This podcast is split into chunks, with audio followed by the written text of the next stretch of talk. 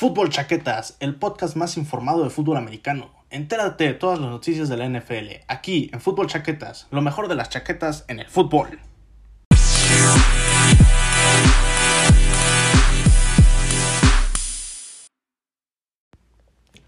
Hola, ¿qué tal chaqueteros? Yo soy el coach Chaquetas, amante del fútbol y fan de los Patriotas de Nueva Inglaterra. Este es el primer episodio de Fútbol Chaquetas. Aquí sabrás de las últimas noticias en el mundo de la NFL. Ahora en pretemporada hablaremos de las últimas contrataciones, jugadores retirados y lo más importante de esta semana, el draft. Como sabrán, jueves y viernes pasado y sábado pasado fue el draft de la NFL, donde hubieron grandes drafteos por parte de los equipos que más nos han dado de qué hablar en esta pretemporada. Hablaremos de la primera ronda más picante de los últimos años, empezando con el primer pick de este draft, Trevor Lawrence. Trevor Lawrence es el de, bueno, fue el coreback de Clemson durante estas últimas tres temporadas es un quarterback bastante completo que tuvo este que tiene un récord de toda su vida de 34-4. Solamente ha perdido 4 juegos. Dos de estos han sido en colegial y dos de estos en su high school. Este es un récord impresionante. Es decir, que es una persona ganadora. Es alguien que solamente se ha acostumbrado a ganar. El año antepasado llevó a Clemson a ganar su eh, College Championship. Digo, el año ante, antepasado, del 2018 en 2019 sabemos que ganó LSU, pero ya hablaremos de los jugadores de LSU. Este, Trevor Lawrence eh, ha dado unas stats impresionantes en toda su carrera en college. Ha dado 758 pases completos. Ha dado más de 10.000 yardas en pases y su, y su, este, su porcentaje de, de eh, yardas por pase es de 8.9. Es decir, que es una persona que casi siempre te va a dar un primero y 10. Es alguien que, que siempre va a intentar este, darte demasiadas yardas en un partido. En un partido te puede dar 300 yardas, ya sea en partidos grandes de colegiales, es decir, contra eh, pues, este, equipos grandes como tipo Notre Dame, LSU, contra defensas grandes. Y también, pues obviamente, pues en colegial, pues también puede brillar mucho debido a que pues falla en algunos ahí, hay algunos equipos que pues no tienen la defensa. Pero en la NFL veremos qué tal, de qué nos va a hablar, cómo será que este pues da, se acomoda a las defensas de la NFL. Sabemos que en la NFL eh, las defensas juegan muy diferente a como se juegan en colegial. Son sistemas más complicados. Sabemos que la presión en cuanto al coreback es muy difícil. Y yo creo que los jaguares tienen que pensar mucho en eso, en darle una línea ofensiva que, que lo proteja bien, que, que realmente este, le deje estar cómodo en el bolsillo de. En el bolsillo para poder lanzar esos pases tan largos que nos dio en todas en todas sus temporadas en Clemson. También es una persona que ha dado demasiados touchdowns en Clemson. 90 touchdowns para ser exactos ha tenido en su carrera en Clemson. Nada más esto es en college. Ya hablaremos un poco de high school. Vemos que realmente es una persona, es un jugador que, que, sabe jugar, o sea, que sabe lo que es ganar, que sabe lo que es dar pases largos, que sabe brillar cuando hay que brillar, sabe en qué, en qué partidos dar no, no dar el 100, pero me refiero a como que dar el espectáculo, realmente sabe, tiene, tener esa conexión con sus receptores, le da una, una gran conexión con todos sus receptores. Eh, yo creo que realmente él fue el que le dio a Clemson esa, como ese power en los últimos años, que los llevó en los últimos dos años pasados, llevar a los a, a casi a semifinales, a los playoffs del college, y en el año de 2018, pues llevarlos a ese campeonato y yo creo que Trevor Lawrence realmente es uno de esos jugadores que quieres tener en tu equipo, que quieres tener en tu equipo de la NFL porque sabes que te puede producir muchísimo. Eh, yo creo que ese récord de 34, 4 juegos, o sea, 4 juegos perdidos en toda su carrera, pues más o menos profesional, es decir, de high school y college, o sea, los partidos como que ya que él es, ha estado más desarrollado y yo creo que va a intentar traer esta, esta manera de ganar, estas, esta hambre de, de no perder eh, a, los jaguares. Y pues los jaguares más que nada lo que tienen que hacer es darle armas. ¿Qué son estas armas? Receptores, eh, receptores que, y alas cerradas. Alas cerradas que, que sepan tanto protegerlo a él como recibir balones. Alguien como, como conocemos a muchos alas cerradas en la NFL, Gronkowski, eh, George Kittle, Travis Kelsey, grandes alas cerradas que, que realmente eh, pues ha cambiado el juego y yo creo que él necesita estas armas. En cuanto a corredores, vemos que también los Jaguares seleccionaron otro corredor, pero bueno, esa es otra parte. El juego terrestre, pues no es de él, pero yo creo que realmente este, los Jaguares necesitaban un coreback y yo creo que es la única arma que les falta para poder regresar a donde estaban hace algunos años disputando una final de la AFC con los Panteras. Em, y eso es todo lo que hay que decir de Trevor Lawrence. Yo creo que es el coreback más completo de este draft y la verdad es que los Jaguares se llevan un gran regalo de este draft. Pasamos con el segundo pick, el segundo coreback que también nos ha dado demasiado de qué hablar. Zach Wilson, esta segunda pick de los New York Jets. ¿Será este por fin el coreback que tanto ansiaban los New York Jets? Sabemos que ahí con Sam Darnold tuvieron alguna oportunidad, Joe Flacco también intentó, pero nunca pudieron asentarse muy, muy, muy bien con un coreback que realmente les ayudara. Zach Wilson podría ser este. En mi opinión, yo creo que Zach Wilson es un jugador bastante completo. En BYU, la verdad es que nos dio temporadas bastante buenas. Eh, él tiene, no tiene las stats que obviamente tiene eh, Trevor Lawrence, pero realmente también es un coreback bastante completo. Sabemos que es de esos corebacks que, le gusta un poco moverse en el, en el bolsillo y también lanzar pases pues bastante largos. Es un poco es bastante inteligente en esas rutas pues cortas también, sabe cómo ganar el primero 10. De hecho, pues tiene un poco más de porcentaje de primero 10. Vamos con sus stats. Él tiene 566 pases completados en su carrera en BYU. Tiene, este, tiene un, un porcentaje de completo de 67.6% y tiene unas yardas de más de 7000 yardas por pases que ha realizado. Y en cada pues, intento de un pase de completado. En la temporada pasada eh, sus yardas por cada pase eran de 11. En, eh, ya en total, en todas sus temporadas, tiene un promedio de 9.1 yardas. Como es decir, tiene la misma característica de Trevor Lawrence. Es alguien que le gusta ir por ese primero y 10, que quiere buscar siempre ese primero 10, tanto sea por rutas cortas, por rutas medianas o por rutas largas. Quiere también esos touchdowns, quiere conseguir esos touchdowns, llegar a la zona de anotación tanto sea por irse por las rutas cortas como irse por los pases largos de primera jugada en la que lanzas un pase y ya es touchdown. Eh, él tiene 56 touchdowns en su carrera en BYU y algo que no hablamos son de las intercepciones. Eh, en Trevor Lawrence se me fue, pero bueno, en intercepciones de Zach Wilson tiene 15, tiene 15 intercepciones, yo creo que 56 touchdowns, 15 intercepciones. Vemos muchos corebacks así en la NFL que te dan 50 y tantos mil touchdowns pero te dan varias intercepciones. Esto a lo mejor puede eh, pues referirse mucho al NFL. Sabemos que las defensas de la NFL son muy diferentes a las como las que son en colegial, pero hay que remarcar algo. A pesar de que tenga 15 intercepciones en toda su carrera de BYU, tiene nada más, nada más tuvo tres intercepciones en, este año pasado y a lo mejor esto lo pueda ayudar. La verdad es que es un es un coreback que también es bastante completo. Creo que tiene que trabajar en muchas cosas, tiene que eh, Trevor tiene que trabajar en esas cosas que tenía Trevor Lawrence, como lo de moverse mucho en el bolsillo, saber este, en qué momento lanzar, que es algo que se busca mucho en la NFL ahora que está de moda, que nos lo trajo Patrick Mahomes, toda esa moda de, de moverse en el bolsillo, hacer pases impresionantes.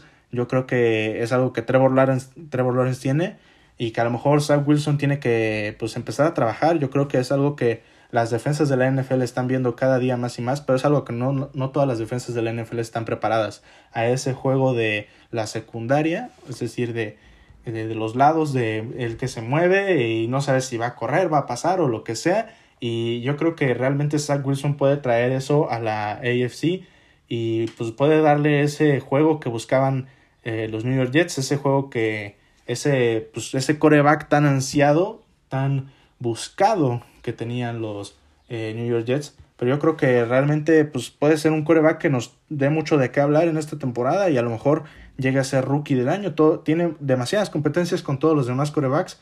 Eh, ya hablaremos de los demás corebacks. Vamos con esta tercera pick del draft. Trey Lance. ¿Podremos decir que cae en el lugar perfecto? Los 49ers, San Francisco, un equipo que en esta última temporada no se pudo mantener saludable, pero que en la temporada, temporada pasada nos, nos trajo, nos llevó al Super Bowl, a un Super Bowl bastante disputado, con Jimmy G jugando contra Patrick Mahomes. Decíamos que ese iba a ser el Super Bowl que se iba a repetir este año, pero pues no fue así. Pero realmente yo creo que cae en el lugar perfecto.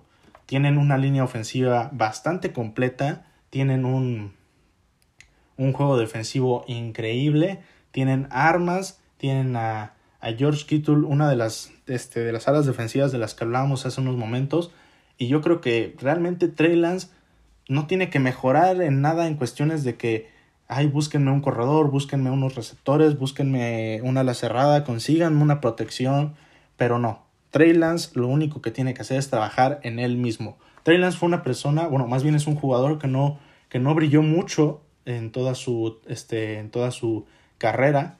Eh, nada más, este, pues pudo jugar en estos, en estos últimos años y jugó en North Dakota, en el North Dakota State, la Universidad de North Dakota.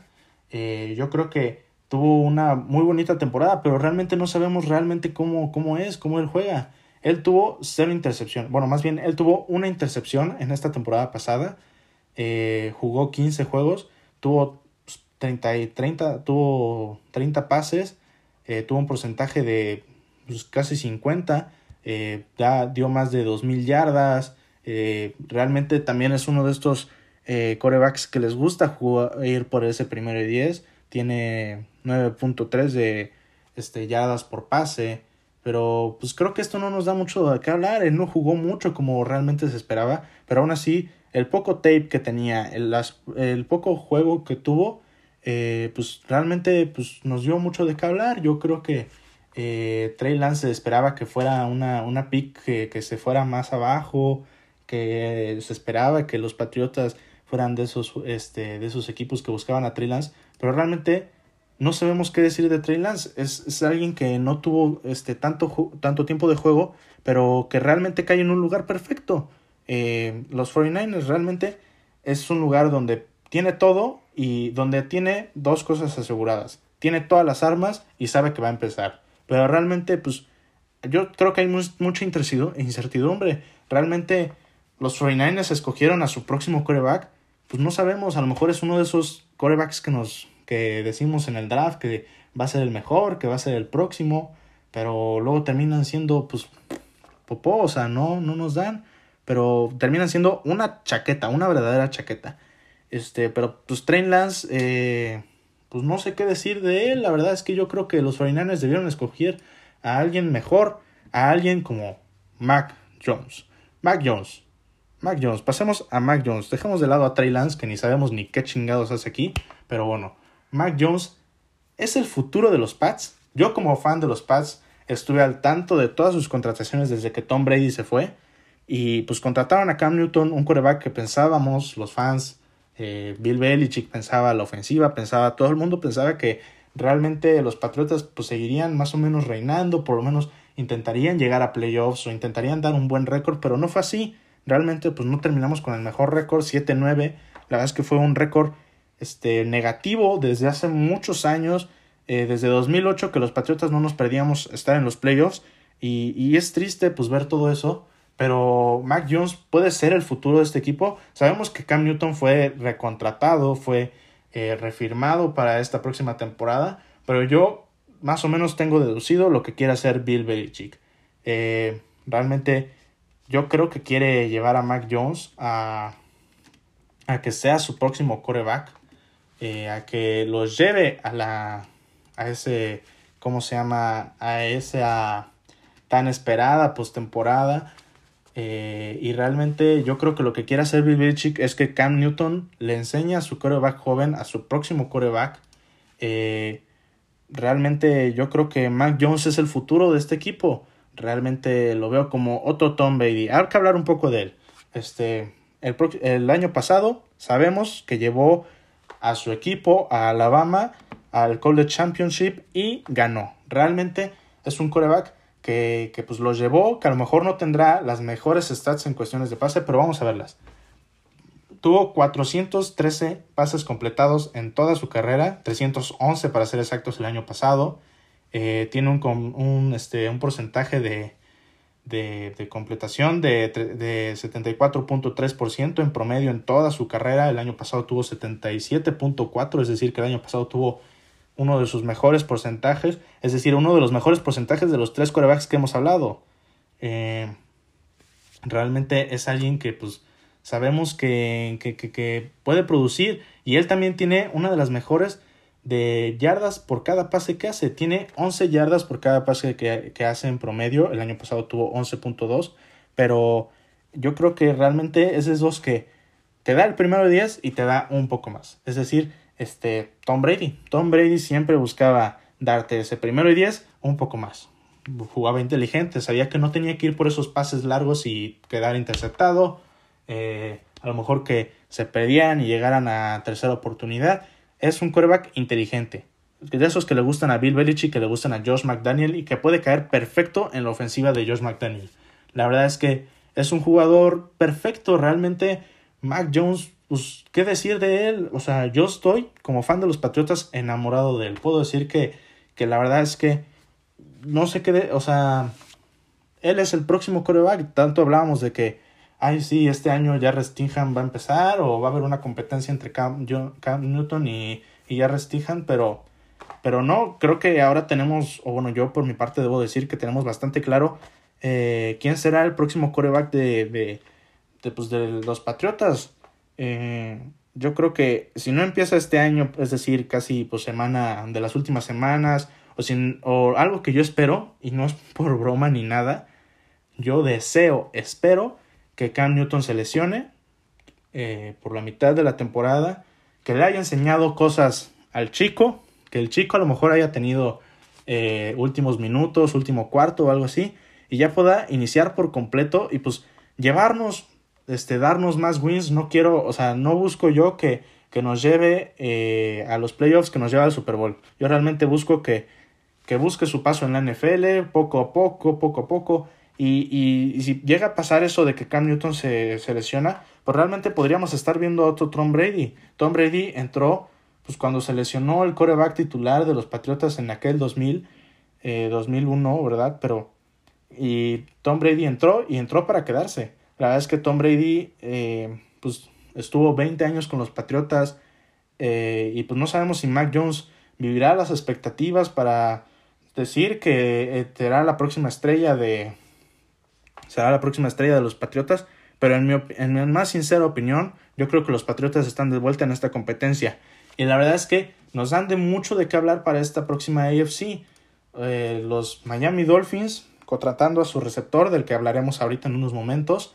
Eh, pues, los Patriotas contratando a Mike Jones, Zach Wilson con los New York Jets y pues Josh Allen en su ofensiva de los Bills. Yo creo que esta división será una pues que nos dará mucho de qué hablar. O sea, ahí cayeron los corebacks pues más, más picantes de ese momento. Eh, Tua Tagovailoa, que fue uno de que se esperaba que fuera el primer pick, pero como se lesionó, pues bueno, eh, eso pasó en el draft pasado, pero bueno, eh, ya sabemos lo que pasó. Tua Tagovailoa tuvo un inicio difícil en la NFL, pero yo creo que realmente le están trayendo mucha competitividad a esta AFC y a lo mejor se reduzca a que nada más quedemos los Bills y los Patriotas en este juego de ver quién es el líder de la división y quién irá a los playoffs. Y, y pues Mac Jones es esa persona que tanto buscábamos y ese coreback que queríamos que, que estuviera bien ajustado en los Patriotas. Eh, pues eso es poco que decir, eso es lo único que hay que decir de Mac Jones, como ya dije, yo estoy enamorado de él. Pasamos al próximo coreback, a un coreback que se veía que estuviera más arriba, que, pues, que, Mac, que estuviera casi pues atrás de Trevor Lawrence, que fuera tercer, segundo pick. Eh, ese es Justin Fields. Justin Fields fue drafteado por los, eh, por los Bears de Chicago, eh, ahí en un trade que hicieron los Bears para llevárselo. Mucha gente decía que los Patriotas iban a contratar a Justin Fields, pero no fue así. No fue así, no draftearon a Justin Fields y lo dejaron pasar. Yo, como yo dije, realmente Bill Belichick nunca buscó el trade y yo creo que pues Belichick nunca, nunca quiso a Justin Fields y siempre quiso a Mac Jones. Y bueno, Justin Fields pues se va a los, a los Bears, a un equipo que tiene buenos receptores, tiene pues algo ahí, tiene una buena defensa, eh, una buena línea ofensiva. Yo creo que igual será como tipo Trey Lance que no tendrá tanto que trabajar en, su, en sus armas, más que, más que nada trabajar en él. Pero Justin Fields, pues yo tengo mucha incertidumbre por él, más que nada por el equipo. Yo a mí me hubiera gustado que llegara un equipo por lo menos más bonito.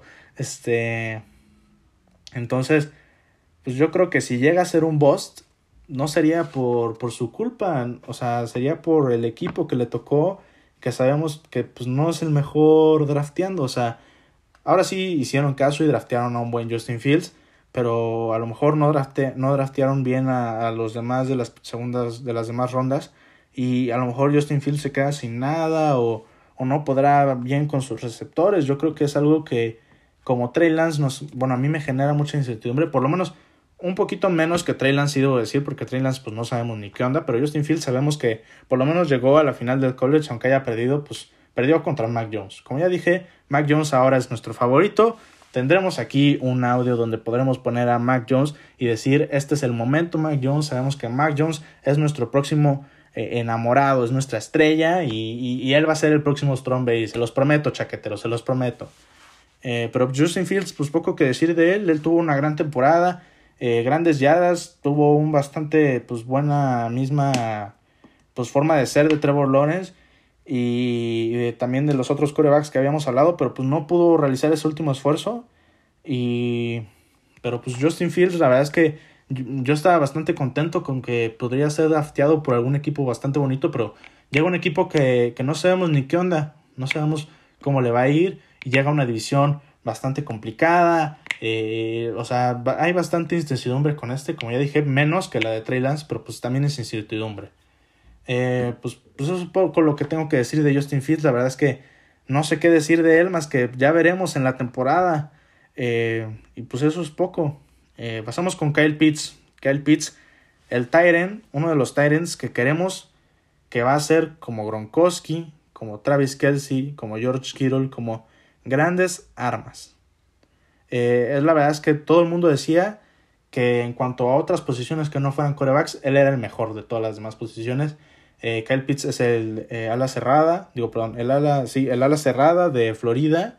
Tuvo grandes yardas, recepciones increíbles. Tiene una gran, este, tiene las dos cosas que buscas en una ala cerrada. Esa fuerza, esas ganas de, eh, recibir el balón y seguir agarrando yardas y también de bloquearte, e, ayudarte en esa línea ofensiva. Y yo creo que pues, Kyle Pitts realmente puede hacer esas ambas dos cosas. Corre, la verdad, un 4-5 hermosísimo, un, uno de los mejores tiempos de, pues, del combine.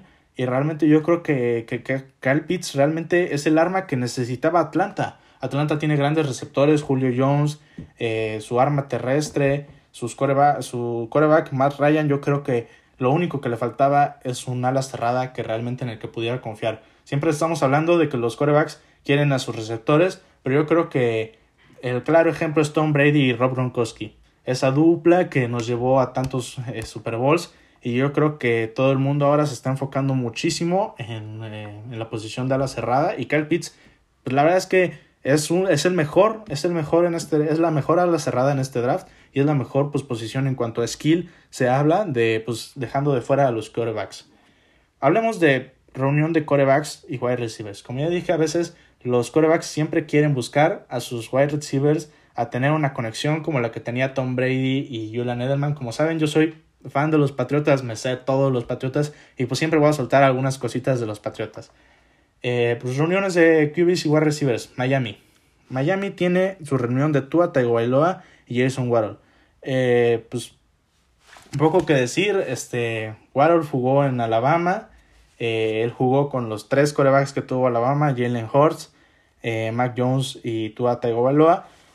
Y, y yo creo que esta reunión es bastante necesaria para Tua porque Tua eh, pues tuvo algunos problemas en cuanto a buscar a sus receptores, tuvo alguna conexión con Devante Parker, pero con los demás no creo que haya siempre ha habido una conexión. La verdad es que es la única arma o la única cosa que le faltaba a los Miami Dolphins para pues, ser contendientes a por lo menos ser líderes de la división en la misma en la que están los Patriotas, pero yo creo que que, que Tua Tagovailoa realmente es lo que necesita, un receptor con el que se lleve, con el que confíe y lo que decía yo, eh, alguien que sepa cómo recibir bolas de, de un coreback zurdo, eh, como es este Tua Tagovailoa, que conozca cómo se mueven pues, el balón eh, con esa diferente mano, pero yo creo que realmente este Jason, Jason realmente es una gran adquisición de los Miami Dolphins y, y realmente le ayudará mucho a Tua Tagovailoa. Eh, pasamos con otra reunión grandísima. La mejor reunión, en mi opinión, es de Joe Burrow y Yamar Chase. Joe Burrow y Yamar Chase. Dos jugadores que llevaron a LSU al campeonato nacional, lo ganaron. Joe Burrow siendo la primera pick todo el mundo decía, todo el mundo decía, no, los Bengals tienen que draftear una línea ofensiva para protegerlo. Cállense. Joe Burrow pidió que le trajeran a su receptor estrella, pidió que le trajeran a su receptor favorito, a su novio, a su amigo, a su, a su todo, a su conexión, como ya sabemos. Y, realmente, pues a lo mejor Joe Burrow sí necesitaba esto. O sea, puedes draftear toda la línea ofensiva que quieras en lo demás del draft. Y te puede ayudar igual que alguien, que una línea ofensiva drafteada en la primera ronda. Pero realmente yo creo que Joe Burrow quería, necesitaba a su, a su noviecito y pues ahora lo tiene, tiene a llamar Chase, un receptor increíble que aunque no jugó en esta temporada pasada, en 2019, pues este, realmente eh, le ayudó a Joe Burrow a llegar al Championship y realmente yo creo que es una dupla que tendremos que quedarnos al detalle, verlo cada semana y será bastante emocionante verlos día tras día, domingo tras domingo o lunes o los días que jueguen, pero es algo bastante que, que nos dará y que nos dará mucho de qué hablar. Eh, viendo otras de las reuniones, Jalen Hurts, Devonta Smith, el ganador del Heisman, el primer receptor, en, bueno, uno de los últimos receptores en ganar el Heisman desde no sé qué año, porque la verdad es que, ¿quién se acuerda de un receptor que haya ganado el Heisman? La verdad. Pero ahora hablaremos de Devonta Smith. Devonta Smith realmente tuvo de coreback a Mac Jones. Mac Jones fue realmente el que le ayudó. Pues obviamente sabemos que Mac Jones es un coreback inteligente, le dio a él. Pero realmente Devonta Smith es un receptor que sabe correr sus rutas y que sabe darte yardas después de atraparlas. O sea, en cuestión de velocidad, pues puede sobrepasar a esos corners, a esos safeties que son bastante rápidos. Y, yo creo que Devonta Smith es uno de esos jugadores que a lo mejor no es el más fuerte, no es el más mamado, no es el que no es de esos últimos receptores como DK Metcalf que quieres tener en tu equipo, pero yo creo que realmente es un receptor que, pues siendo el ganador del Heisman, pues dio demasiadas yardas en este último año, o sea, Casi todas las yardas que Mark Jones realizó en este último año se las pasaba a Devonta Smith. Y Devonta Smith realmente es alguien que te da más yardas de las que tú quieres en un pase. Y yo creo que su reunión con Jalen Hurts en los Eagles realmente pues, podría ser bastante beneficiosa. Eh, Smith jugó tiempo con Jalen Hurts, Jalen Hurts siendo el titular de los eh, de, Alabama en, eh, en, aquellos tiempos. En aquellos tiempos hace tres años, ¿verdad? Dos años. Este, pero sí, eh, Jalen Hurts Realmente es un coreback que, que nos ha gustado mucho, que entró en esos últimos partidos para los Eagles. Pero yo creo que realmente es otra reunión que también nos queda asegurado que conectarán. Eh, pues con las que tenemos un poco de incertidumbre, con la que yo por lo menos tengo un poco de incertidumbre es con la de Miami, que aunque sea un gran receptor, Waddle, pero yo creo que este, ahí Tua Tagovailoa, pues toda esa complicación de pues es zurdo y todas esas cosas. De hecho, en una entrevista que le hicieron a Waddle, él dijo que prefería el brazo de Mac Jones, pero bueno, pues qué se le va a hacer. Ahora le tocó jugar con Tua Tagovailoa, es lo que hay. Eh, realmente pues se tendrán que acostumbrar estos tres receptores a cómo es la NFL, a cómo son las defensas, a cómo son esos corners. Sabemos que son, este, por lo menos a Miami, le tocará jugar contra Stephon Gilmore, uno de los corners más deseados, más, más grandes de la NFL, un ganador del defensivo del año. Y, pues veremos qué tal les va a estos receptores con sus corebacks de, de colegial, con los que jugaron demasiado tiempo y, con los que tendrán una gran conexión al principio. Eh, pasemos a pues, ya lo que los últimos picks picantes. Eh, Penny Sewell. Penny Sewell, el liniero ofensivo que, que realmente podemos llamarlo un liniero ofensivo porque juega, lo podrías poner de tackle derecho, de tackle izquierdo, de guardia, eh, de centro, de todo lo puedes poner en la línea ofensiva. Él conoce la línea ofensiva, es de esos jugadores que son líderes. Y en tu línea ofensiva tú quieres ese liderazgo, tú quieres que tu línea ofensiva sea la mejor de la NFL, que te protejan a tu quarterback y le den todo el tiempo necesario para dar esos pases largos. Y yo creo que Penny Sewell le dará esto a los Detroit Lions. Eh, yo creo que será la persona que ayudará a proteger a Jared Goff. A Jared Goff. Realmente Jared Goff a veces le sufrió un poco en los, en los Rams, pero yo creo que ahora llegando aquí a, a los Detroit Lions y que le contraten a este liniero ofensivo tan, pues, tan hermoso, tan, tan deseado por todos. Yo creo que a lo mejor si no tuviéramos que draftear algún coreback, los Patriotas lo hubieran agarrado o cualquier otro equipo. Pero bueno, hay otras posiciones que mucha gente considera más importante, pero los linieros ofensivos son de esos que quieres tenerlos, que quieres amarlos, que quieres pues, darles el dinero que pidan y que, y que nunca te fallen. Realmente son esos jugadores que te vayan a ayudar a, tu a proteger a tu coreback estrella, a tu coreback franquicia y que, que te vayan a ayudar también en ese juego terrestre. Los lineos ofensivos son los primeros en abrir esos huecos para los corredores y yo creo que es una gran parte de la ofensiva, es una parte muy necesaria, mucha gente no la, no la ve, no, la, no le da el amor que necesita a un, a un Hawk, pero este, yo creo que Penny Sewell es realmente una adición hermosa para este equipo de los Detroit Lions y le va a dar lo que pues Jared Goff necesitaba, protección. Eh, y pues eso es todo por esa parte. Y hablemos de pues del último pick, que para mí es el último pick picante, que es Najee Harris, el running back que necesitaba Pittsburgh. Pittsburgh, como sabemos, es un, este, un equipo que siempre se han concentrado en sus pases, que tuvieron ahí a Julio Smith, a Chase Claypool y en su momento, pues en el que estaba Antonio Brown y, y pues la verdad es que Big Ben pues tendrá, tiene a sus pases, pero a veces, y lo dice mi papá, lo, me lo dijeron mis coaches cuando yo jugaba, la parte más importante de un partido es el juego terrestre. Marcando un juego terrestre hermoso, pues realmente, pues, pues, pues, pues ¿qué haces? O sea, ya no puedes hacer nada contra un juego terrestre. Eh, esto pues, se vio en el, en, el, en el Super Bowl. Vimos que Tampa Bay realmente marcó ahí su, terrestre. Y realmente, pues también los Pittsburgh cuando se enfrentaron contra los Browns, los Browns tenían a Nick Chubb, un corredor bastante muy bueno realmente. Y, yo creo que eso es lo que buscan con Najee Harris. Najee Harris pues es el corredor de Alabama. Como sabemos, Alabama es la escuela que te da a los mejores running backs.